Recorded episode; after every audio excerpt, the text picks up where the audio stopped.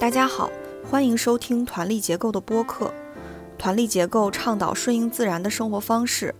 我们将围绕每个节气，邀请一线生态农人、返乡青年、可持续生活实践者等作为嘉宾，来一起分享对于节气、物候、传统的观察与思考。我们先轮流自我介绍一下。哎，大家好，我是于刚，目前住在浙江嘉兴的一个村子里面，主要是做一个家庭农场，然后主要是做呃蚕丝被和杭白菊。我是杜月，目前和一个小伙伴一起在威海的一个乡村生活。大家好，我是月丽，我在深圳，我在做梧桐农市集，我们希望传递一些自然、健康、环保的可持续生活理念。希望链接到有相同理念的摊主和集友们，一起来共创美好而丰盛的可持续生活。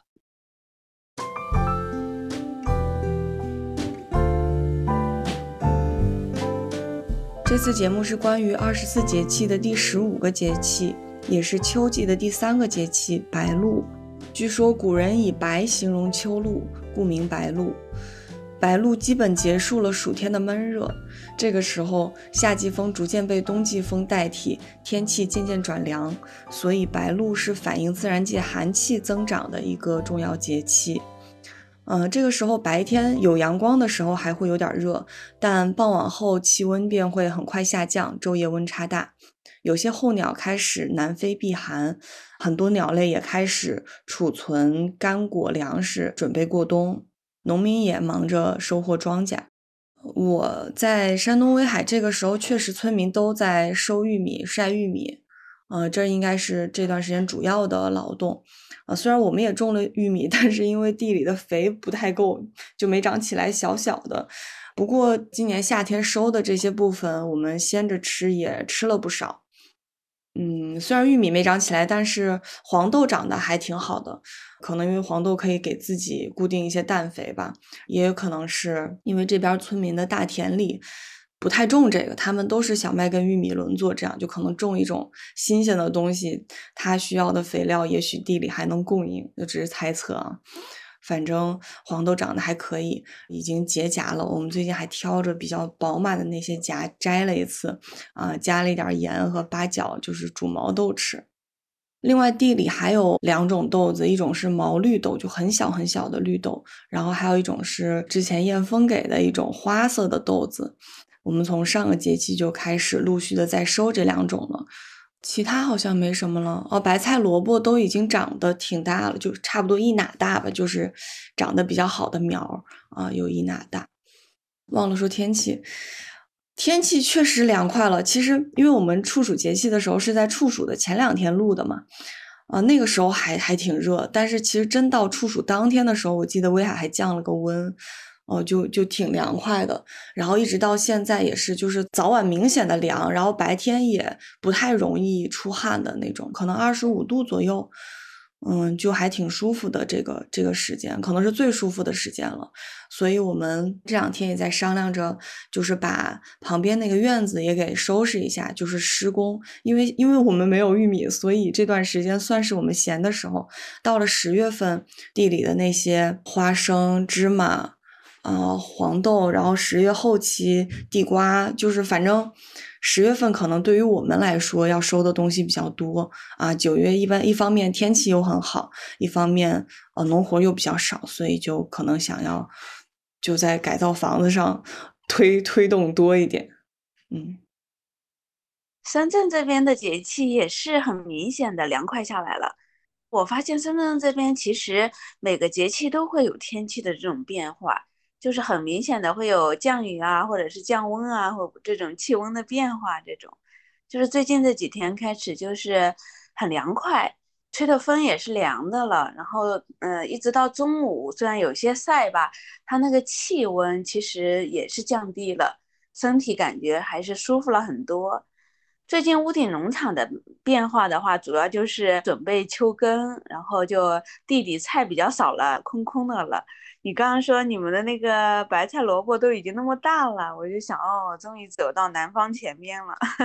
现在南方的是没啥菜的时候，都在翻地呀，准备种菜的季节。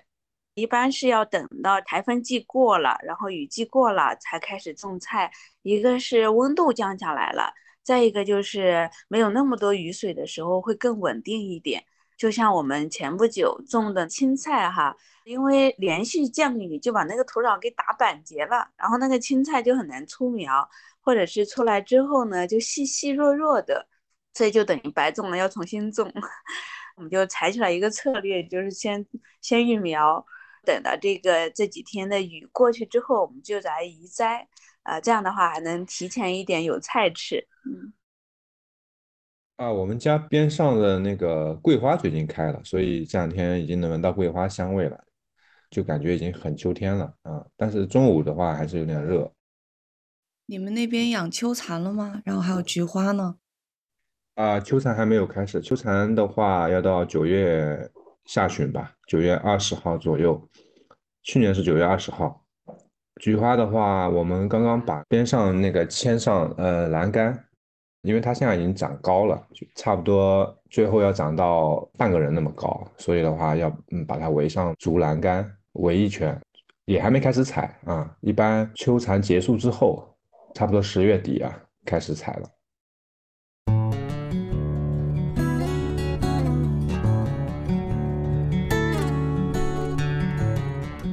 那玉米有多大呀？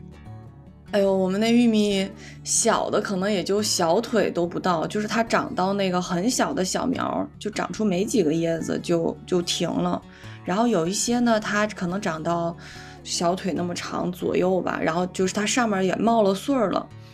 但是就就是它太小了，我感觉够呛能结，差别也挺大的。虽然说整体都长得不好哈。但是高的也能有差不多我高。当时种的时候，那个黄豆还很小嘛，还看不太出来。但后来就觉得，其实黄豆长大也挺大一丛，就是玉米完全没必要种那么密。一个是没必要跟黄豆种那么近，一个是它们之间也没必要种那么密，就相当于白白费了很多劳动，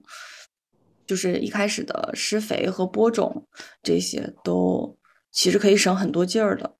嗯，但是启文说他就当锻炼身体了，所以就还好。确实，这个是要积累经验的。它那个玉米，你你即使没有收，它也可以成为绿肥呀，它也在改良土壤。嗯，但你比如说玉米想变绿肥的话，是就直接扔在地里面嘛，这样子，还是要像大黑他们那样碾碎放到呃弄到土下面？那但一般人没有做个机器的话，也也很难翻翻下去吧。你把它做绿肥，其实它活着的时候就已经发挥绿肥的作用了。黄豆它是直根系嘛，玉米是须根系，它那个根系就在改良土壤。如果是能够把它打碎，混合到土壤当中，它就增加有机质和土壤的营养嘛，那下一季就会更好。确实要借助一下工具，就是有打碎机那种。嗯，如果是没有的话，现在也有还田方法是整颗。就是有一条垄，然后呢，玉米杆整颗的放进去，然后到下一年也分解了。呃，要把它用用土来掩盖吗？还是这样？要掩盖一下。掩盖的。嗯，我也见过，就是有一些老老农民啊，就玉米杆扔到桑树地里的，甚至于那个桑树的枝条都已经是木本了嘛，这个枝条他都直接扔到地里面，没有粉碎，就是直接扔到地里面。南方这个比较湿，温度又高，它其实更好分解。要是在北方整颗的在地面上，估计分解比较慢。而且就是你又不着急让它那么快分解的话，就让它在表面慢慢分解也行，还节约能耗。是啊，嗯嗯，所以它也没有掩盖，就放在外面。我最近就是发现，我们就像在屋顶种菜哈，这南方一定要覆盖土壤。要是不覆盖的话，它那个雨水又多，太阳大起来也很大，就是一干一湿，那个土壤很容易板结。覆盖材料也是个事儿。你说我们要是再从外面买覆盖材料，就是买稻壳呀、稻草啊来覆盖，那成本也很高。然后正好雨季长很多草，其实用那些草来覆盖就很好。那些草覆盖的时候呢，它有的就长得很大，你覆盖它就不好覆盖。就是你，特别是有小苗啊什么的啊，它就很容易压到其他的。像我们前一段时间种红薯，就直接用那个大草覆盖，因为那个垄间比较大。但是你要种其他菜就有点难，我就想要不要买粉碎机的事儿。后来就是我们想了一下，就是粉碎机它其实运作效率也不一定高，其实小面积规模又不是很大，嗯，它那个机器一启动啊，你的维护啊这些它就花不少时间。再一个就是它的噪音也很大，你看在城市里的这个农业，它有噪音的话，其实会引来投诉的。我们就准备买一个那个铡刀，比较传统的那个做法，就把那个草切成一段一段的，相对比较短，它就比较容易覆盖了。那菜苗的株距、行距没有那么大的时候，它也不会压到菜苗，就好覆盖了。哦，我买过。我买过铡刀，然后退货了，因为我们那边主要是水稻的那个秸秆嘛，我们叫稻柴嘛，它就铡刀铡不断，我不知道什么原因，反正可能要在它新鲜的时候铡，就是一旦晒干了之后，它就铡不断了。嗯，那个铡刀新鲜可能脆一些，嗯，我感觉是新鲜的脆，比较容易切，嗯，及时处理，它一干半干的时候，特别是很难切了。那就是我们会切的更碎，其实它就是说没有什么形了，直接撒就行了。然后你撒完之后嘞，每次种菜苗的时候，用手稍微拨一个洞，一种，然后这样其他部分都已经盖好了。哎，不过关于覆盖这个事儿哈，我之前一直觉得覆盖是有很多好处，没有什么坏处的。然后直到今年春天种种土豆的时候。当时我忘了是不是因为怕下雨淋到它，反正也是覆盖了一些草。但是一个大爷就跟我说：“你赶紧把那个盖的草给撤了，说你这样盖着它，就是太阳晒到它的时候，地升不起来温度。就你跟覆地膜的它们比，就是温度差的特别大。就本来比如说你土土地裸露在外面的话。”太阳直接晒着这个土，可以把土晒到一定的温度。它们扣着地膜肯定是比这个温度要高的。但你覆盖着草，它晒进去的那个温度，就是就春天大家都在想办法让怎么让低温快点升起来，然后你们还盖这么多草，就是它就低温就升不起来，它长得就慢就小。后来我在覆盖的时候就有考虑这个，然后今年就是种白菜萝卜的时候，我也在想，因为他们后期天就很凉了嘛。那早期是不是要尽量保证低温高一点，好让它长得大一些？然后我们种它的那个地块有一块是只有上午能晒到太阳的，呃，其实下午都还挺阴的。所以我后来在下完那场就移完苗之后那场大雨之后，我就赶紧把那个覆盖的草又拿起来了，因为我们其实浇地的水还挺多的，因为我们白菜萝卜都种在房子附近嘛，就我们日常的那些废水啊，浇地是是挺够的。可能就不需要像大田那样为了保水去覆盖啊，所以我还挺想问月丽，就是覆盖在你看来，除了那些好处我们都知道的，有没有一些像这个大爷提到的，呃，不太好的地方？哦，你刚才说这个例子确实挺好的，确实它也也有这种弊端，像你说的要升地温的时候，因为它是一个遮挡作用嘛，它就是升的没有那么快。呃，那对我们来讲的话，哈，你看在南方现在气温很高，想要种菜，其实想尽量降温的，就覆盖的话，阻断一部分热量进入土壤，反而是有好处的，那这个菜更容易长。然后另外就是它这个覆盖，就像你说的，它前期升温慢哈，但是它后期也确实有保温的作用，还有在春季的时候，它会率先复苏的，就是它的保温作用是这样的。也是很明显的，呃，我们之前也有遇到过生虫的问题，就是覆盖的那个材料它是比较容易分解的，一下雨的话很湿，它就很容易分解。它这个分解的过程当中呢，又很容易有很多虫子过来吃这个有机质，然后所以我们刚撒的种子，然后这时候做好覆盖的话，一般那个种子刚露芽就被虫子吃掉了，所以后面我们是移栽的方式。移栽的方式也是那个苗要壮一点，如果苗很弱，也是很容易被虫子把那个叶子就吃掉了。所以覆盖材料的选择上其实是很重要的。如果经常有虫子来吃，其实就可以换一些相对稳定的覆盖材料，就像稻壳、稻草啊、半发酵的树枝啊、树叶呀这种哈，它就是没有那么快分解，没那么容易被虫子吃的，然后这种材料来覆盖。它就会避免这种问题。嗯，可能要配合很多观察哦。嗯，确实，它这种任何技术哈，它都不是说没有限制条件的，它都是有它最佳的使用条件。像你说的，结合多观察，然后看看这个技术对它是正向还是负面的作用。如果是负面的，那可能是我们这个技术本身哪些方面可以调整，就像覆盖材料、覆盖方法，呃，然后如果是不能，那可能就是不适合这个技术，那就得用别的技术了。我们现在如果是直接直播的撒种子的，我们覆盖的是发酵好的树枝堆肥，它这时候就没有那个呃被虫子咬的担心，以及那个分解很快的那个担心。好棒呀！你们做树枝堆肥是用什么粉碎的呀？我们现在那个树枝堆肥啊，是园林公司做的，就是哦现在城市里，呃，也有很多的支持到园林公司去把它堆肥的项目。我前不久就是联系到两家这样的公司，政府有支持他们去把这个呃树枝粉碎了，去做成堆肥。因为现在像城市里的绿化呀，像深圳也也有在推社区花园呀，这些也是需要用到堆肥的。它其实是一个就地循环，又减少了城市垃圾的一个量，还挺好的。然后他们也有也有在做堆肥，哎，这个是免费的吗？这个他们买原料是免费的，而且政府给他们支持处理一吨有多少钱。但到我们这一端我就要收费了，因为他做堆肥需要花很长的时间嘛，还有就是也要有人力物力。他们有那种很大的粉碎机，就粉碎效率很高的，那些粗的树段也都很容易粉碎的。它主要是要有粉碎机、翻堆机，还要有大的场地来做这件事儿，然后有人工来维护一下。但是我们买这样的堆肥，它的成本也会相对比较低，一般就是三四百、五六百这样的一个价格。它其实比你从买一般的那种商品有机肥要便宜很多了。你说一吨吗？一般是按方，一方大概就是零点七吨左右的样子。哦，这种我想应该很受欢迎啊，这种堆肥啊，因为我前段时间去我们本地的一个果园种阳光玫瑰的嘛，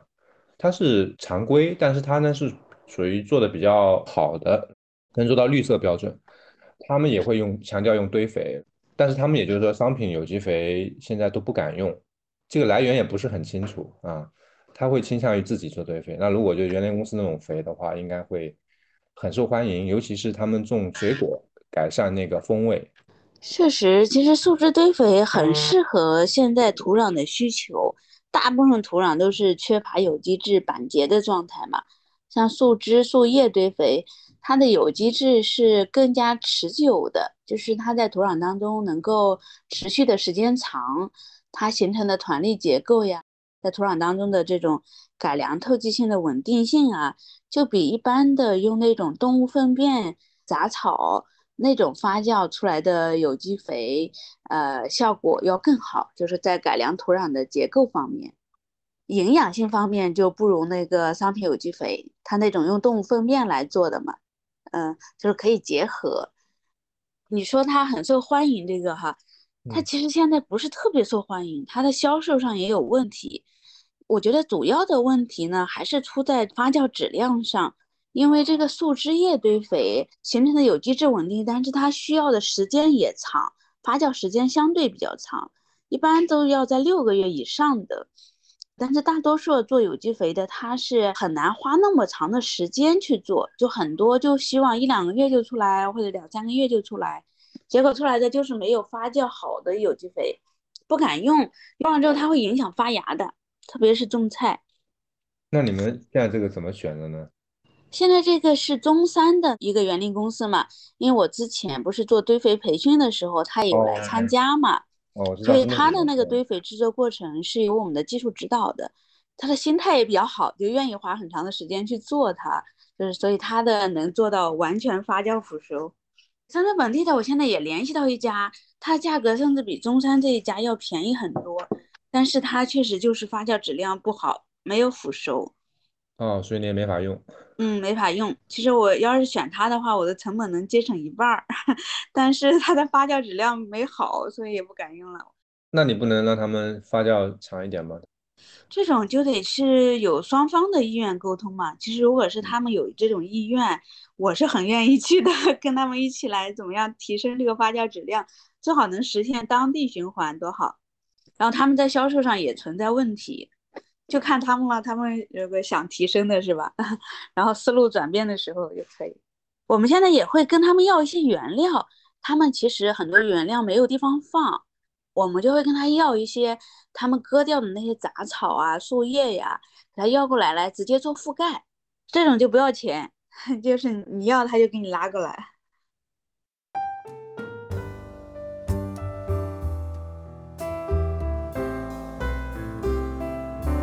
前段时间不是去尼泊尔了吗？去禅修，然后具体是怎么样的一个过程？然后就是说是什么样的一个原因呢？这段时间遇到了一些困难吗？还是什么？是参加一个禅修的活动，在尼泊尔加德满都明就仁波切的一个寺院，大概有十天。不是说因为什么困难，就是我我觉得在日常生活当中啊。过一段时间就会发现到自己慢慢的陷入到一种有一些紧张、焦虑的一一些状态里面去，或者是我们做事的那个惯性，就有时候会比较快，或者是有一些着急，慢慢的也会显现出来一些不太顺利的状况出来。我觉得去参加这种活动就是一种改变频道，把自己从眼前的那个生活状态当中稍微拔出来，给自己的生活有一个间隔。一到尼泊尔那边。整个人就放松了下来，就可能也是在心里面已经给自己了一个预设，呃，接下来十天就是一个休假，什么都不用想，然后只是全然的去体会。到那边之后，就是把手机也都关机了，也没有国外的号码，基本上是没有什么联系的状态。我一般在国内去旅游景区的时候啊。就很少去那些小店儿去慢慢逛呀，因为总是觉得很多的消费陷阱啊，就是很多的防备嘛。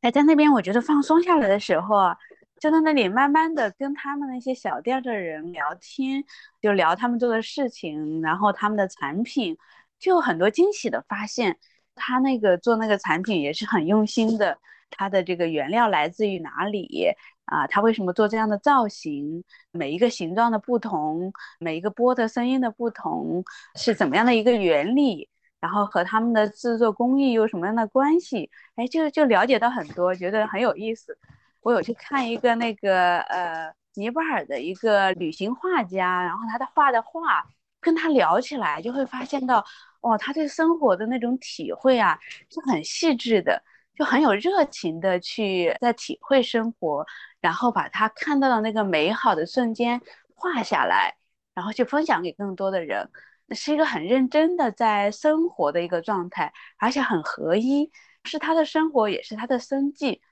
能够唤醒自己的初心，就是我们想要的一种生活状态是什么样子的，就是成了一个很好的朋友。我就专门为了他又开通了那个 Facebook，然后我一般不用那个东西的嘛，我就觉得，哎，真的是当我们的心放下来的时候，是更容易跟其他人有连接的。平时你看我们忙的时候，感觉和朋友聊天、打个电话的时间都没有，啊，给自己这样的生活的一个间隔期的时候，就猛然停下来，去看一下自己的脚步，就是在心放松的时候，能够体会到更多新的东西。我觉着禅修的话，可能就是想要找到这种感觉，就是找到这种放松的感觉，然后在这种放松的情况下，能够更投入的体验生活，去体验我们遇到的人事物，这样其实生命的质量才更高。就怎么把这种放松的心情带回到我们的工作生活当中，然后日常的行为里面来，我觉得可能就是这样的一个目的吧，就是去禅修。练习自己，把自己的心一直放在一个轻松的状态，更能看见一些东西，然后也更能好好的去体会自己遇到的一些事情吧。阅历说到这个换个环境啊，我今年也特别有感触，就是从去年吧，还前年开始，就是其实我妈就把她的车给我用了，就是她自己在市里，平时她就新买了一个小的电动车，她觉得那样就挺方便的。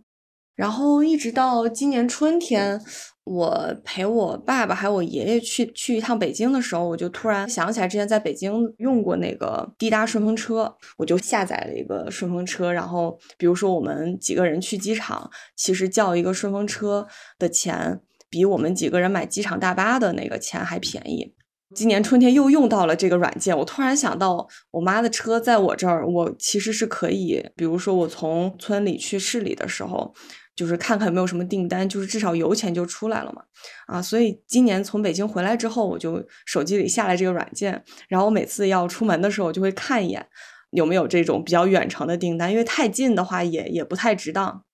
就是有了这个事儿以后，我好像就更能。愿意出门了，因为之前可能我们也想说，比如说去市里看个电影啊或者什么的，但是就会觉得我们两个人开车出去是不是不是很环保？但你说如果从村里坐公交车去区里看电影啊什么的，你那个公交车可能半个小时四十分钟一趟，你不一定能等得到，就是来回的这个时间成本非常大啊。但是如果有一个人从我附近出发去市里，我就可以哎。正好接上他，一个是我们一起顺路嘛，相当于啊，一个是他也能帮我把这这段路的油钱给挣回来，所以今年相比于之前来说，感觉就没有那么封闭在这个地方了，出门的频率高了很多嘛。然后其中有一次我们哦，那段时间是夏天，特别热，就我们在家有点待不住，就是你在家一直出汗，什么也干不了，因为我们家只有风扇没有空调嘛。正好有有一个单去威海，那我们就去，就是看看书什么的，就找一个比较凉快的地方，你能做点事情。我们去威海了之后，就看到了一家店，它其实是做景观设计的。我之前老是路过，但是我不知道能进去干嘛啊。然后我突然发现，哎，他家有喝的，那我们就进去喝点东西，看会儿书。哇，然后那天我们的效率特别高，就是看书看的非常认真。在那里做的笔记就非常的规整，然后写字的时候也很很专心啊。但是我在家里就是在并不很舒适的环境里写的那个字，就跟那儿差别很大，就一看就能看出来的那种。还有一次是去哪儿，反正也是出门，然后我跟奇文就其实是奔着看书去的，但是。看书之余，我们还聊到了好多关于房间的设想，就这些都是我们在家里苦思冥想硬憋是憋不出来的，就是有一些思路上的创造力的想法，我感觉还是要在跳脱出来某个环境的时候，反倒会更有效。就因为我们没有那种功力，说在家里就把自己坐定，比如说打坐一下什么的，就可能有些人是可以。你在这个熟悉的环境中，你也可以把自己精神上剥离出来啊，但是我们做不到，特别是在特别热或者特别冷的天里，就你感觉你维持正常的生命活动都很困难了。但是出去的话，你眼前没有家里这些事儿。就物理就把你跟这个地方隔绝了。就是如果你在家里想的话，你经常会，比如说，就算你在家里看书，你也会经常被眼前的各种事情给带跑。哎，好像这儿要收拾一下啊，那儿要弄一下。哎，衣服是不是又要洗了？被子要晒一下，就是好多杂事儿会把你牵走啊。但是你在外面这些事情你就是做不到，你你做不了，呃，你反倒更容易抽身出来。就对于我们普通人来说，哈。嗯，然后我就记得那天我们讨论出来了好多我们之前可能连想都没有想过的可能性，对我印象还挺深刻的，所以我我挺同意月丽刚刚说的，就把自己拽出去。但是我从来没有参加过专业的冥想禅修的课程，所以也挺好奇，就是这种专业的课程里是不是有一些，哦，也不一定是课程啊，也可能只是一种体验，有没有一些就是在。跟我们日常在家坐着尝试打坐或者冥想不一样的地方。你刚刚在讲的时候，我就想到，其实我们大多数人慢慢的日常生活当中都有容易形成自己的惯性，是不是？就是我们做事的一个惯性啊，思维的一个反应啊，就是时间一长，就可能慢慢的自己就固定下来了。但是，因为我们和外在的人事物的接触，它其实就是对我们一种提醒，就是有其他的可能性，不一定只是这样，你还可以怎么想，或者是还可以做些什么，就是它会有一些流动的状态。前面我们说换一个环境，就是从我们自己的那个频道、自己的那个惯性模式里面稍微跳脱出来一些。当然，有的人换了环境也没有跳啊，也还是 把之前那个习惯带入到另外一个环境里面。但总之会受到一些影响的，就是这个内外之间它的交互，它还是会对人产生一些影响。有看到更多的可能性，就对自己也是一个反思、反省、更新的一个机会。要不然就是会觉得啊，生活就应该这样，什么事情发生就应该这样，它就没有新的东西了嘛。嗯嗯，对的对的。啊，你你刚刚说那个禅修，感觉上是比较专业一些啊。它其实要达到的目的是一样的，就是让我们更有觉知的去生活。人本来是没有定义的嘛，就是不是说这个人一定要怎么样，然后好像一个角色扮演一样，你就一定要怎么样，其实可以随时变换的。想怎么做的时候，其实都有改变的可能性。往往受限于这种惯性啊，就是会看不到更多的可能性了，就开始慢慢的把自己僵化嘛。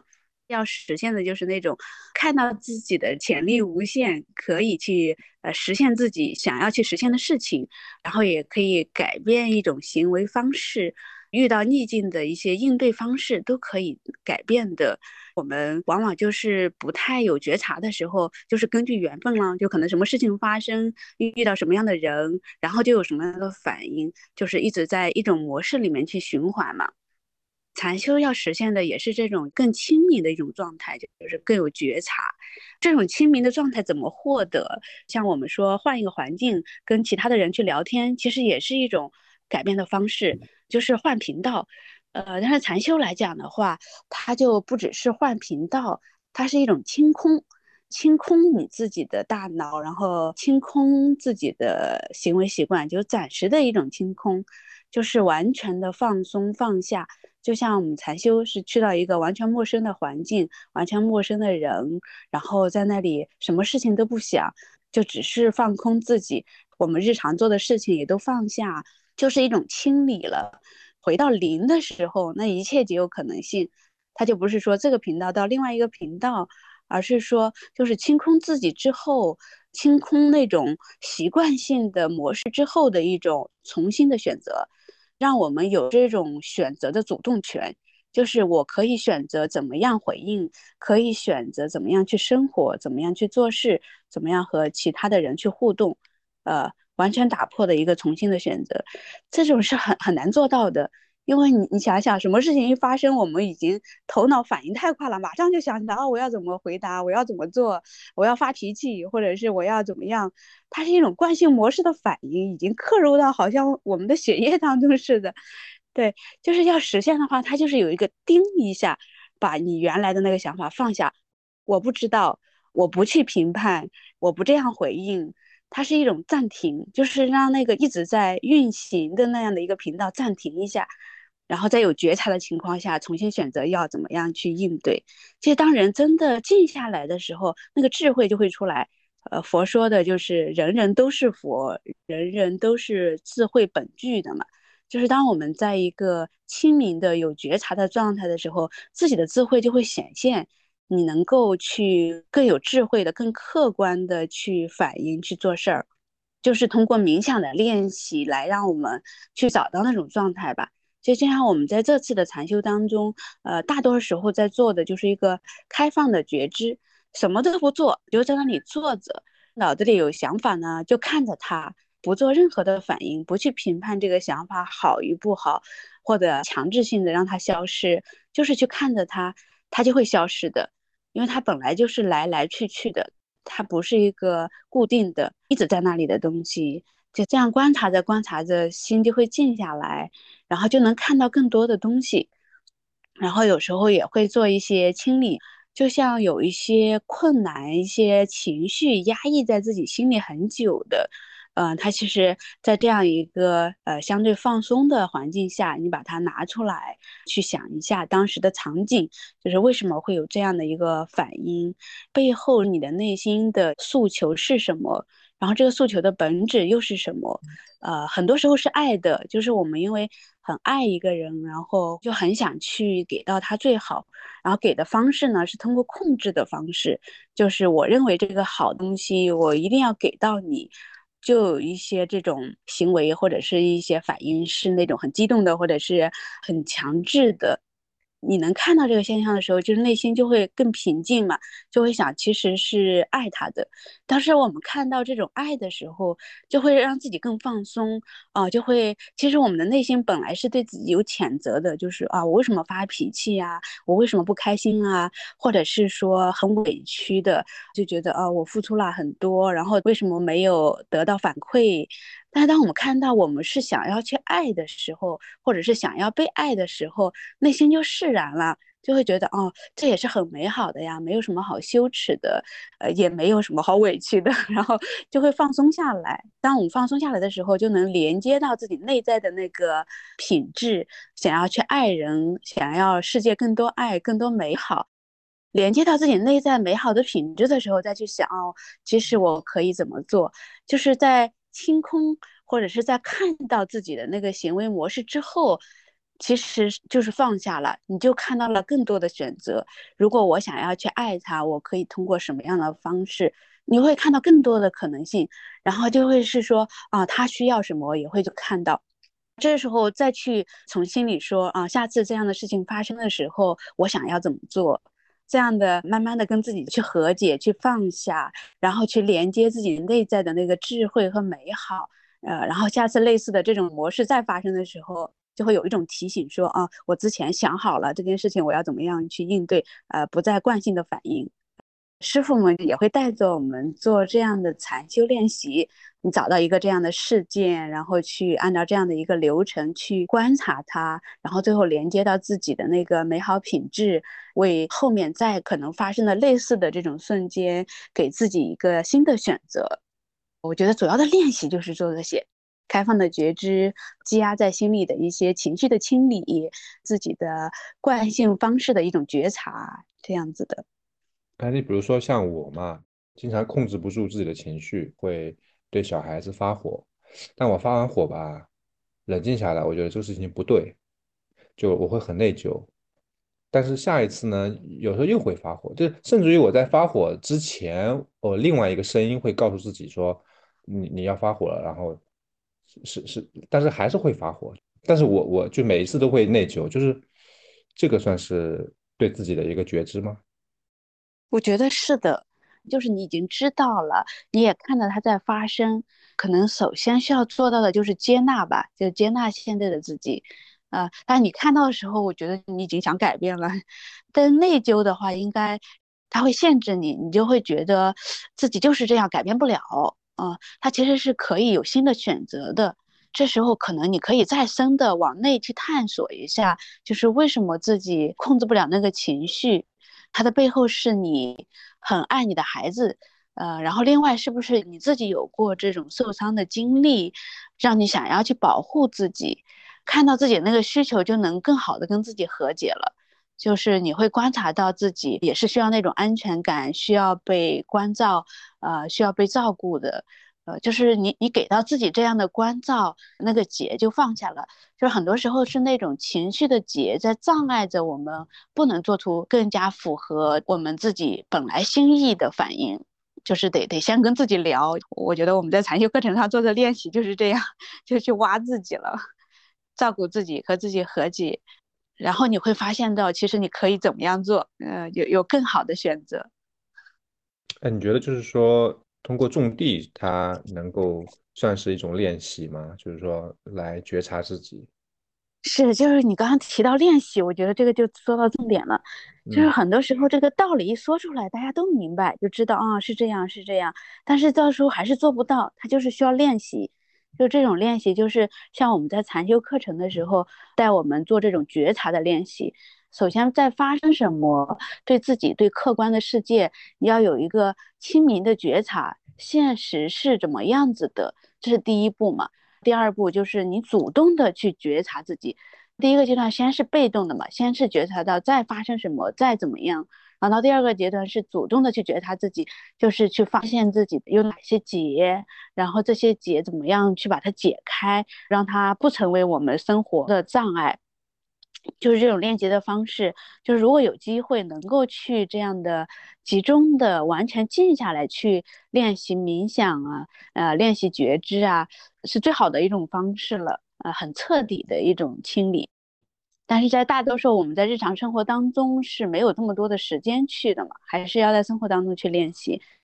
就好像是那个呃，刚才我们提到的是农耕，其实也是一种方式。其实任何的工作、任何的日常行为都可以作为媒介的练习觉知的状态嘛。就是你在做什么，你就去练习觉知，然后再喝水、再吃饭、再跟谁说话，然后我的想法现在在做什么样的一个反应，就是这种觉察。这样你觉察到自己有情绪要发火，然后正在发火，然后产生了什么样的反应，然后这个也是觉察。很多寺院那个农耕禅是很重要的一环，就是吃完饭要去出坡，要去农耕的。在这种跟自然的互动里面，觉察我们的每一个锄头，然后每每一下可能对这个土壤带来一个什么样的变化，然后我们种的这个菜，它每天也在更新，也在生长，也在变化。其实，在跟自然的互动当中，实时的提醒，就提醒到这种觉察，这种回归到自然的节奏。会把我们很多人为想出来的问题找到一些更自然的一些印证，就会在提醒自己，呃，在放下一些想象出来的东西，因为自然就最客观呀，它是什么就是什么样子，呃，就是遇到风雨它就那样反应，然后大晴天就这样的反应，它就很客观的一种变化。通过观察去觉察，去和内在沟通，就是农耕是一个挺好的练习的方式。我的感觉是这样。那你觉得，比如说像以前的这种老农民或者传统农民，他一天到晚每天都劳劳劳作，他是有觉知的吗？对自己就在干活，其实很多也没有什么对自己的觉知。我也有这样的观察，就像我爸妈这样的传统的老农民，他们是很有觉知的。就比如说，就对着那个地的时候，这个土壤的状态怎么样？然后我妈说出来的判断就让我很惊讶，我就觉得啊，我原来我怎么没有看到这一点？他就看那个根的长的状态，他就跟我说，那这个土壤是怎么回事儿？然后其实可以怎么做，让这个土壤会更好？或者是最近这个光线太强了，你看这个叶子都产生什么样的变化了？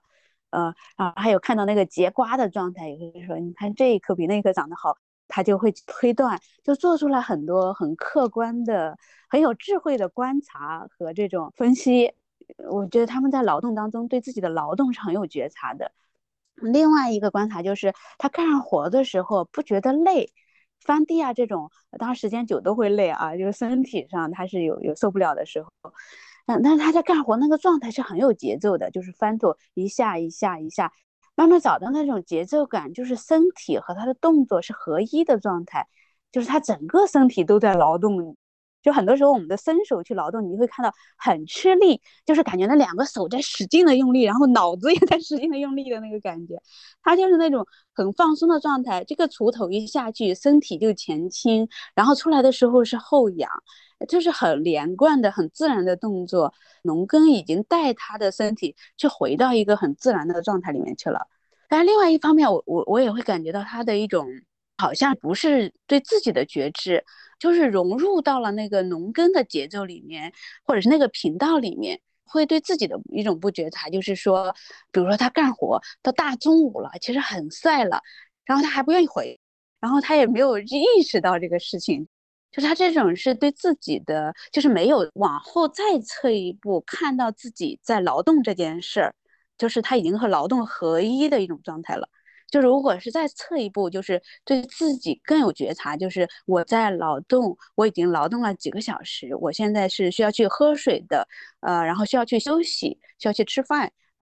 有的时候，就比如说我，我会看到我爸他劳动。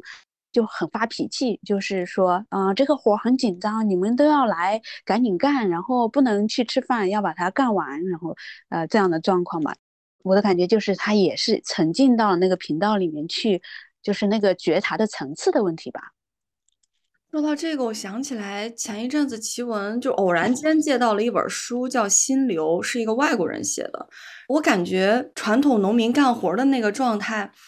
就跟那本书里写的一些，比如说音乐家在拉小提琴，或者就是在下象棋的人的那种那种感觉，就好像你跟他融为一体了，然后你在享受其中的乐趣的那那那种感觉。就对农民来说，种地也是这样的。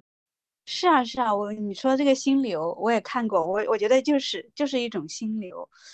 你看我们古人哈，他们就是在农耕文化时代总结出来的那个文化，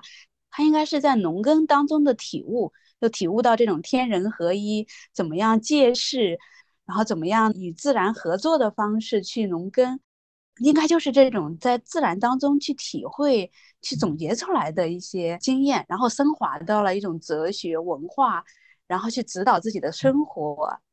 对，但是可能很多农民他并没有想到那一层，但是他的身体已经跟农具融为一体了。那你们觉得，就是说这个这种新手和工具的这个合一，这种心流的同步，是对自己的觉知吗？之所以刚才想问老农民的这个问题，是说，一方面我很羡慕，就是他们阅历刚刚讲的这种干活不累啊，就是好像和土地合二为一的那种感觉。啊，好像我们如果不是从小就这样的话，好像很难有他们那个状态。包括现在也都在提倡机械化的这个，但是另外一方面，你又觉得农民又是很悲剧的一个角色，就是他们的性格好像很难发生改变。包括你他暴躁的话，继续暴躁；包括很多农民他干活，然后最后回来就喝白酒，喝很多白酒。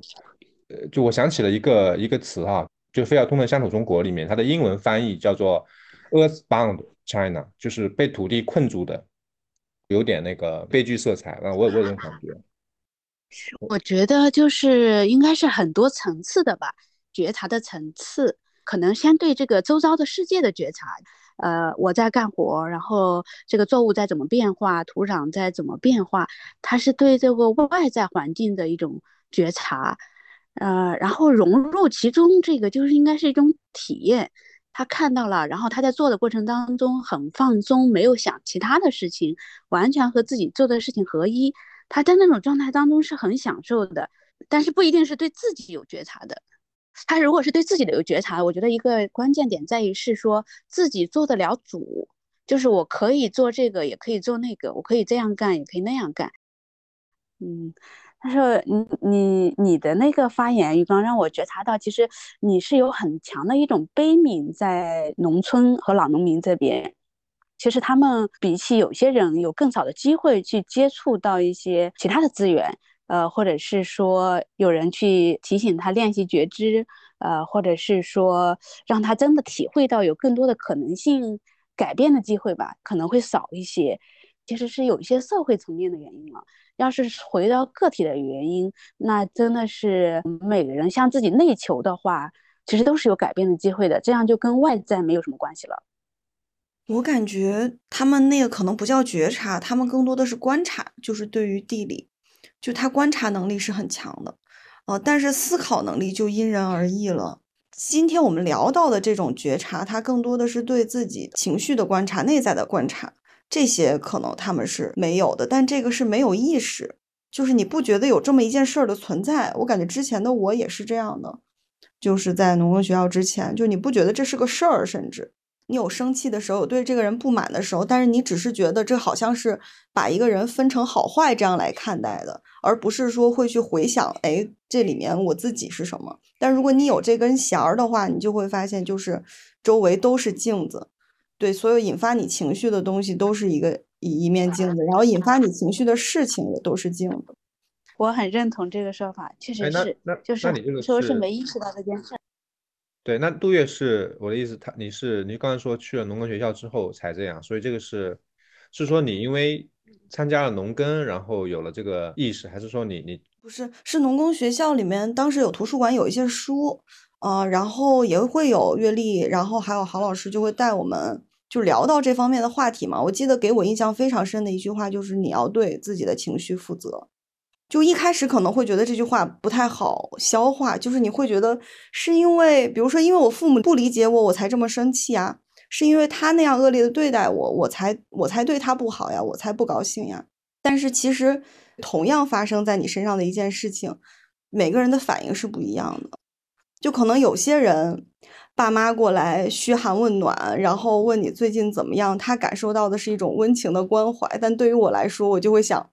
天啊，是不是又又要问我赚没赚钱了？是不是又要给我施压，让我找正经工作了？其实这些事情是客观的，但是我们每个人产生的情绪是主观的，这个是是你要为他负责的。就这件事情，虽然到现在我也没做到啊，但我非常印象深刻这个道理。然后就是好像是从这句话开始吧，你就不会再把精力投放在，哎呀，你们怎么不理解我这件事情上，就是或者哎呀，你们怎么能这样那样，就是你会发现，就是你你会想要去琢磨，哎，我这个情绪是怎么回事儿？为什么我会有这个反应？对对，就是更多的花时间去理解自己了，是吧？嗯，对，就之前可能你更多的精力都在别人身上，就是都在改想要改变别人身上，就特别是我之前还是一个啊非常有执念的环保主义者，我自己感觉就是我看到别人，就我在大学期间一有一段时间很难受，是因为我感觉我的室友就是水龙头老拧不紧，然后老不记得出门关灯、关风扇，就我会为这些事情非常苦恼，然后非常生气。但是其实我跟他们在其他方面感情很好，就是我没有办法接纳这一点。从环保的角度来讲，那是没错，但是我完全可以心平气和的去做这件事情。没关，那我去关掉好了嘛，对吧？然后我自己意识到的，我一个比较大的改变就是，我之前回到家的时候，我看到我爸我妈就把家里搞得，可能主要是我妈。呃，但愿他不要听，就是就是可能就是买了好多东西在家里，就堆在家里很乱，然后或者说厨房用了也不收拾很脏，我就会很生气，就甚至我在回家的当天，我会憋着气在厨房里收拾这些，因为我看看不过去。他们回来之后，我也很难给他们好脸色看，哪怕那是我第一天回家啊。然后后来我就意识到，我要对这个情绪负责，我有一个家可回，这件事儿已经不错了。对，后来我就我就把自己的这个对他们的这个要求放下来，就是我回家了以后，我看到这个情况，我要选择怎么做。我要是觉得我有能量去收拾它，我就心平气和的收拾；我要觉得我没有能量收拾它，那我也不管了。人家厨房这样也照样用的，人家两个日子在这儿也也照样过的，为什么我今天一回来就不对劲儿了？那是我的问题啊，对吧？所以就是我有能力收拾我就收拾，我没有能力收拾我就不收拾，但我不会再再对他们生气了。就是这个情绪好像就被我放下了，但但这只是我无数问题之中难得一个成功解决了的，就还是有好多其他的小问题，就是还是会经常引起我的情绪，就只是说你意识到这一点了以后会有一些改变，嗯，然后我也不会特别揪着他们，就是一定要理解我或者怎么样。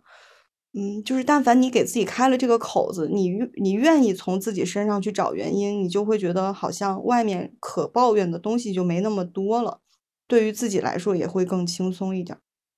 就是所有一切这些所谓的自我成长，我觉得都是为了让自己更舒服。就不管想到什么道理，都是为了让让自己能更看开一点。哦，我好像扯有点远了，刚刚说到什么？我扯扯这么远。哦，说到去农耕学校的这个事情。嗯，我不知道有没有回答鱼缸的问题。嗯，我我觉得还行。农耕学校可能这方面对你们影响比较大的吧，感觉。或者说，我比较需要在这方面被影响到。我我有印象，我们一开始去的时候，不是有一个陈圈的环节嘛？就是每天早上大家会轮流分享一下当下的感受呀，或者昨天做了什么事情啊这种。有了这个分享的这个出口，我才发现哦，原来我之前以为的自己时隔一段时间就会莫名其妙的低落，它并不是一个正常的事情。就其实是我平时有很多事情，我自己觉得没必要说或者没必要跟这个人生气，把压下去了啊。但是隔一段时间，我就会整个人都不好了，就是就是情绪莫名低落。但但其实如果每天有这么一个氛围，你去把。把自己的一些心理活动说出来的话，其实没有那么多压住的部分。然后我跟奇文每天都一起生活嘛，我感觉我又进入到了另外一个极端，就是一点儿点儿小事儿我都要跟他说，什么我都要拿出来跟他 battle 一番。就是因为因为这个人，你知道，你你要跟他一起生活，就是这些这些小的事儿，如果你你不说，他就很有可能会一遍一遍的重复出现。所以每一次我都会拿出来说。就是一点不满意，我都会就是非常及时的跟他表达出来。但是有时候他会因为觉得我情绪不好，或者我说话太难听了，他会觉得有点难以承受，然后他会呃不爽。但是就是我刚刚这样描述，我才突然意识到，我其实跟在农耕学校之前状态改变还挺多的。就是我现在会学着慢慢去表达自己的不满，但我之前会就是为了维持表面的和平，我会什么也不说的。前一阵子我一个朋友来我家里吃饭，到最后他碗里剩了一点粉条的那个一小段一小段的，没有划拉干净。要我之前我可能就会憋住，我就觉得没有什么必要说或者强强迫别人这样。但我那天我就说，我因为我刷碗嘛，我最后收拾收拾这个餐桌，我说这还剩一点，要不你要不你吃了吧。我这样说出来的时候，我是知道，如果他拒绝我，我可以接受；他如果说，哎，这些我不想划了，懒得弄了，我也可以接受，就是把它倒倒厨余里就行了嘛。但是就是相当于我在洗碗之前还费一步事，所以我就这样提出来，就是你愿意接受就接受，不愿意接受就算了，就都可以。但是我会把它说出来。要之前的我，我可能会憋着对这个人的不满，然后把它放那儿不说，我可能自己都意识不到他会对我后面有什么影响。嗯，然后在农工学校那段时间的集体生活也给了我们这样的包容度，就是你可以去表达这些，就是大家都互相还挺能挺能理解的，我感觉。哎，呃，杜叶说的这个状态，我就是我我很喜欢，在农耕学校的时候。跟杜月聊天就会经常也有这样的感觉，一个是觉察力很强，然后再一个呢就是表达力很强，就能够把 觉察到的表达出来，真的是很这这点很佩服。就像你说的那些细节，你能觉察到，然后马上表达出来，我觉得这个种也是一种练习。就可能发生的一些小事，一些小的情绪，如果你没有觉察，它可能已经累积在你的心里了。积到一定程度，那就是比较大的爆发，或者是它成了你们沟通的障碍，或者做事情的障碍了。那可能一发现就说把它化解掉了嘛，也让它成了我们生活当中的养料。就你一提醒，就是可能自己会觉察到，然后旁边的人也会因此受到积极的影响，就可以一起在练习，然后有更多的觉察。我现在也在练习这样的，我会发现到以前我的惯性当中，确实也是像你说的这种，就是不想得罪人，然后也不想有冲突、有矛盾，就很多时候看到一些矛盾是假装看不见的，然后就想让它表面的和平。就这种时间久了，就是一个是你真的会把自己给骗了，就觉得啊那个没事儿，或者是让自己麻木掉了，发生这样的事情也没有什么反应，没有什么觉察。呃，然后另外我就是我想到的，就是说，一个是我们表达的方式，一个是听者的反应。就是表达的方式的时候，就是像你说的，哎，我能接受它不改变的那个后果，或者是我表达的初心是希望大家更好，世界更好，这种表达就会变得很有力量，就没有什么感觉不好意思说，或者是呃扭捏了。我会发现，哎，我这样想的时候，我就很理直气壮的说出来了，哎，把那个灯关了，然后把那个水，我们能不能把它小一点？哎，就这样说出来，然后听的人也就啊，可以啊，这样。然后如果是这个说法让他感受到了他以前被评判的方式，或者是激活了他心中沉积的某一个情绪，他可能会有其他的反应。那这时候我们知道这是他的反应，不是我们的，也是一种对彼此的一种保护。是，我觉得就是可能中国人比较难说吧，都是人情社会嘛，很多时候啊。但我有点，就我我我通常是比较说的那个，我大学宿舍也是，就是我不是环保主义者，但是我十一点一定要关灯了，其他人还要打游戏啊什么的，睡得很晚，但是我十一点必须要睡觉，所以我就直接就把灯关了，然后我们隔壁其他宿舍都还开着灯，但是他们也习惯了，呃，如果我不关的话，首先要影响我自己睡眠，然后我压着就很难受啊，但这习惯之后也就好了，就是感觉啊，我然后我觉得说到前面那个。愤怒啊，或者说情绪啊，我觉得我感觉起码有两种不同层面的。一种呢，我觉得就是说人际的，或者说个人层面的，我觉得尽量是要去觉察，然后是要去控制的，要不然对你自己也不好。另外一方面，我觉得是另外一种愤怒，嗯，就像阅历刚刚也说到了，对社会或者对呃一个某种制度或者是不公的一种愤怒。我觉得这个愤怒是需要去保持的，但是呢，我觉得这是一种理性的愤怒。呃，而不是这种好像就过去了，尤其是在当下，我觉得是需要的，因为它有很多各种各样的不公，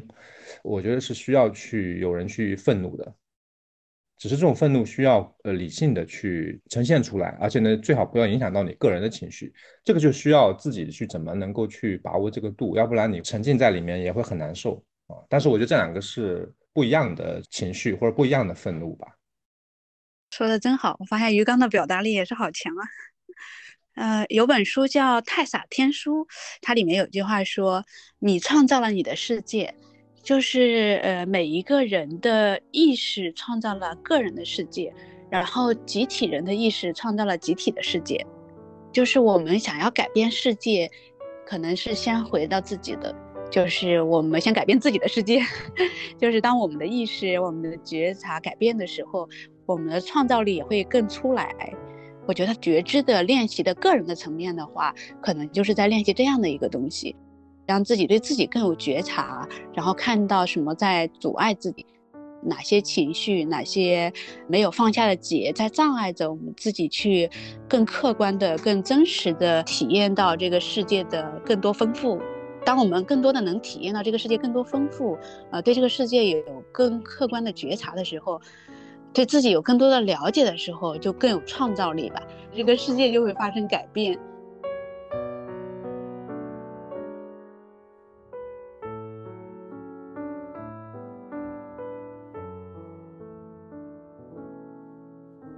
前段时间就是中元节嘛，我不知道你们那边过不过啊？就是在我们桐乡是很隆重的一个节日。中元节是我们叫七月半，就是农历七月半，我们是会吃馄饨，会祭祀。然后呢，我看到一个更更有意思的说法啊，叫做苦汤圆甜馄饨。那这个是什么意思呢？就是苦圆子啊，圆子不要汤圆，苦圆子甜馄饨。那原子呢是在清明吃的，那吃完原子呢，就是要开始农忙了，插秧啊，养蚕了，水稻要种了，就是一直忙忙忙。然后呢，忙到什么时候呢？就是忙到中元节。中元节那个时候呢，其实还还会养夏蚕啊。那夏蚕已经收蚕茧了，早稻已经收了，然后呢，晚稻已经种下去了。那么离秋收还有一段时间，所以中元节是可以休息一下的。甜馄饨是说这个馄饨吃了之后呢，生活是有点甜的，所以它是没有那么辛苦，所以它是可以休息一阵，然后它可以走亲戚啊，有点像一个小春节一样。小时候嘛，小朋友的话会去亲戚家里做客，像去我姑姑家呀，或者去我舅舅家呀，他们会相互的邀客人来家里吃馄饨，所以它是叫甜馄饨。表面的甜馄饨是我们也会做那个，除了这个肉馅的馄饨之外，还会做糖，就红桃馅儿的这个馄饨。然后这个馄饨呢，不是放在汤里烧的，是蒸的，蒸的馄饨。休息一下之后呢，然后又要忙了，就是要到秋天的忙了，像杭白菊啊、收晚稻啊，然后养养那个晚秋蚕呀。哎，我觉得这个节奏非常好，就是我很愿意按照这种节奏来去安排我我我的生活，就是我愿意每年都这样循环往复的，我觉得一点都不枯燥。只是现在因为整个社会的节奏被打乱了，就它已经不是这样了。甜馄饨嘛，现在 如果是。村里面的人的话，他也很多在工厂上班，对他来说也没有什么甜不甜的，因为每天都是一样的，都很忙，然后都要加班。但是他已经跟传统的这个农业不一样了。我觉得这就是工业和农业的一个很大的不一样，就是工业感觉没有什么节奏，它可以三班倒，订单来了就一直很忙，就没订单就完全就停下了。不像农业，它起码就是有一点事情还在运动，这种感觉。对我，我希望以后就是能够慢慢的恢复这种节奏，但这个也要取决于我们要找一个很好的地方，因为现在这个村也不太行了。原来我们是养五季蚕，就是不是养，现在是两季嘛，呃，但是呢量不用很多。我觉得更重要的就是通过养蚕来得到一种一种呃练习，就是觉察。我觉得对大自然是一种观察，然后对自己是一种一种觉觉察，然后安排自己的生活。我觉得这个这个节奏很好。嗯，这是我们那边中元节，所以其实跟网上说的这个鬼节有点不太一样啊。我想它原来应该是跟祭祀，可能跟鬼节有关系嘛。馄饨嘛，这个名字听的就是天地混沌啊，宇宇宙洪荒的感觉。但是在农业这边呢，它是一个快乐的节日啊，大概是这样。刚刚说到这个节奏的事情，我突然想起来，就这几年一直一直以来吧，就是我跟奇文一停下来，就地里一没事儿，就会心里发慌。就其实我们有很多想干的事情，比如说有些书要看，奇文他可能有一些收藏了很久的食谱，他想尝试的都没有尝试呀。但是每次地里一没活儿的时候，我们就会觉得，就觉得好像失去意义了，就是你在干嘛，就突然变得很慌。但是其实农民，你看他在夏天的时候，他是很有心情玩的，就是打牌啊什么的，就是倒不说打牌有多好啊，但是就感觉他们是能够享受这个这个农闲和农忙的节奏的。虽然忙的时候他可能也会也会觉得累，但是闲的时候他也能放下那个压力去休息。但是对于我们来说，就是好像一闲下来就就不干点什么就很难受。那你们剪那个，你们做视频也算是一种劳动呀，就是对他，对他其实是算的。我我觉得跟传统农民不一样，就是像我们这种新的农民吧，可以说他有新的劳动形式啊，他有传统的地里面的，然后有你像我现在最近在整理一个文案，就是夏天的时候，呃，去参加一个中国农大的夏令营，然后那个老师让我一个月之内把这个整理出来，然后这个就又要花我花我时间，那我觉得最近时间正好有点空，然后就可以整理这个文案，然后这也是另外一种一种劳动吧。是的，是的。不这样理性的去想，就很容易忽略掉这一部分。我是我是还有这些，就整理素材呀、剪视频这个这个事儿。虽然这件事情没有给我带来什么收入，但是我会觉得这是个事儿。对于我来说，我既然设定好了，那我就要去做它。但是对于齐文来说，如果如果地里不太忙，改造房子又没有什么推进，然后又没有什么饼干的订单，他就会有点发慌。但是其实你静下来想想，你是有很多事情在你农忙的时候你想做没有空做的。呃，这个时候你就要把它分出来，应该高兴才对。哎，我终于有时间做这些事情了，就可能还要有一个习惯的过程，然后再加上他们年纪也大了嘛，他也没有什么呃心理压力。像我们好像觉得年轻人应该要干点什么，就不干点什么，觉得好像自己不对，好像自己在浪费年轻的时光似的。但是。这些都是被被输入的价值观吧，认为要勤奋，一定要要去做事情，要去赚很多钱，然后就是被社会输入的价值观。像传统的农民，好像就是已经习惯了自己的那个节奏里面的事情。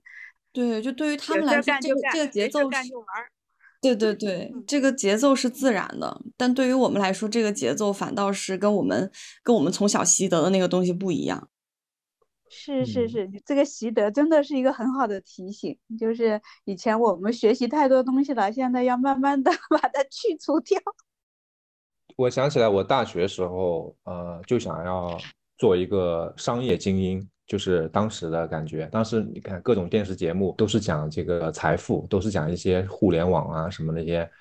马云啊这些嘛，然后一天到晚播这种节目。然后大学其实也没有，嗯。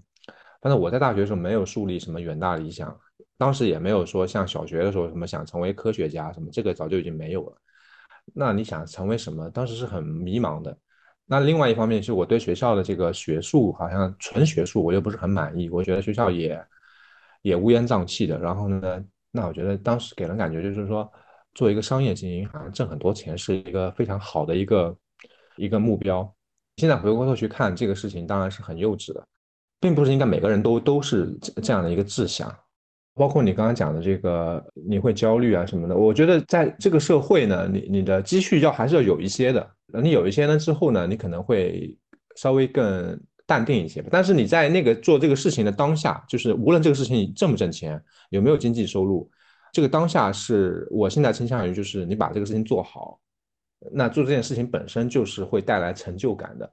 你做了某件事情，能够带来一些价值，这个感觉比单纯挣钱要更本质一些啊。当然，你有些事情它有成就感，同时能够给你带来现金收入，这个当然是最好的。或者说，你你在你做的事情里面，有些是能够带来收入，有些不能带来，它有一个组合吧。啊，反正我现在是这样，就是有一些是能够带来收入的，有些是带不来收入的。但是你觉得这事情有价值的去做。回看我大学的时候完全不懂的那个状态，就跟现在很多社会上挣钱一样的。但是就是说，你你现在回过头来看，这个是这个是并不一定是对的。我昨天晚上其实是去看那个奥本海默那个电影了。那我们很多人会觉得说，哇，这个人很厉害，他是原子弹之父，对吧？甚至于是终止了二战。但他自己发明之后，他就很纠结，这个事情会变成一个人类的终极摧毁自己的一个东西。那我们年轻的时候就不会感受到他这种感受。认为它是完全正面的，但是呢，现在其实我我能感觉到他的那个感受，就是这个价值感是比单纯的这种更多的或者更复杂的，它里面确实有伦理的部分在里面，所以他会那么纠结。哎，我那天发了一个视频，你们看了没？就是两个一对夫妻在云南那个村里面生活，然后她怀孕了之后，她没有去医院，她自己接生的，就是非常简陋的那个家庭的环境，非常简陋，感觉外墙都没有，就是。一个蚊帐睡在里边，就比那个一般的帐，因为他一开始在那边好像只是一个帐篷开始，然后后来慢慢有点那个房子什么，我我就感觉就是就是那那是另外一端了，就是说就是完全的生活方式，因为他也是从上海这种都市里面，然后去想要去土地，然后到了云南的这么一个偏僻的村庄里面，然后他是完全生活方式，然后他也没有什么，好像没有什么产品，它有一些板栗吧，好像也能卖一些，但一年好像去年就卖卖了一千块钱还几千块钱吧。就你一千块钱，你想想，你这样一家三口，你感觉现在的中国一年这个根本不够花呀，是吧？那种感觉。当然他们应该有一些积蓄，但是积蓄好像也不多吧，好像几万块钱。然后我就感觉这是一种就一端，然后另外一端呢，就是我们之前老师说的这个，很多人返乡，他最后也是跟城市一样的逻辑，就是就是创业，然后就是就是做生意，就是卖货啊。我感觉这两个东西还应该有一个结合吧。就你看完云南那个感觉吧。我自己吧，就感觉松了口气，就好像我们也没有那么的那么的简陋，就是反向，就是说还有比我们更加简陋的、更加没有收入的，怎么有一个平衡是比较好的。就你不要忘记，你返乡是为了追求一种另外的一种生活方式，可能是有觉知的，呃，有反思的一种生活方式，但同时你要能够有一定的产出，对社会是有一个价值，然后呢？你也能获得一一定的收入，但是你获得收入呢，你可能又没办法去跟社会上那种大的那种公司啊去比较，它可能就是比较慢。比如说像你们做饼干什么的，它可能不会一下子那么多的，但是它慢慢它是在积累的，我感觉是这样。嗯，我觉得这跟就很多因素有关，一个是可能他返乡的那个阶段，就比如说我们一开始的时候就是想说先安下来，先能。就是你能打理好自己的日常生活，就这个阶段过了，你好像慢慢的会想到后面赚钱的那个事情。就是可能他还没有到这个阶段，然后再一个就是他，就像你说的，他返回来的目的是什么？有些人很明确，他就是为了回来创业的，他是为了做事业的那一部分，那他肯定就跟我们或者说你说视频里的那个小小家庭或者说那个女生她的选择不一样。对，也许她随着时间她也会改变，然后随着时间我们也许也会改变，都都不一定。但是我觉得，就是说你返乡的话，根本上我觉得还是那种对生活方式的一种反思，我觉得是比较根本的。本身就没有反思的话，你你回来确实跟城市没什么差别。就是做一个农产品的生意，或者说做一个民宿的生意的话，其实就他可能是觉得说现在城市里面太太卷了，然后换个地方重新开始卷呗，就可能这个感觉。呃，这也是一种思路吧，但是我觉得这个就没有那么深刻。嗯，对，就是哪怕是我们带着一样的反思，就是每个人能接受的程度也是不一样的。像那种程度，可能就是我接受不了的。就前两天来了一个朋友，就他可以接受，在他年轻的时候啊，可以接受在外面穷游的时候，就是风餐露宿的那种感觉。但是我就算是穷游，我可以接受的是找一个便宜的青年旅社，然后只坐公交车。但是我没有办法做到像他那样，就吃他那个苦。确实，一个人一个就是大家的那个接受程度很不一样，他体验这个世世界的方式也不一样。那给大家推荐一本书，我最近在读萨蒂斯库马尔的《美而简生活的艺术》，很棒的一本书。然后它里面就是介绍，呃，萨基斯库马医生他对生命、对生活，然后对这个世界的这种观察体验，然后提出来一种美而简的生活艺术。它里面有一句话，我我觉得很喜欢，就是说天生简单，天生自由。还有就是说，艺术不是一种职业，它是一种正确的生活方式。在这里，职业和天命合一。我觉得我们一起读一下，要不然下次一起来分享。可以啊，OK，我觉得我哎，我昨天刚买一本美学的书，就是一本《美的历程》，你们听过吗？一本老的老的美学书，就是中国的一个美学家叫李泽厚，我以前还读过，但是我又想重新读读一下。昨天我又我又买了这本书。哎，这也是一个新的思路，就是我们三个约着读同样一本书，然后一个节气分享一次，对于我们来说也不会是太大的压力。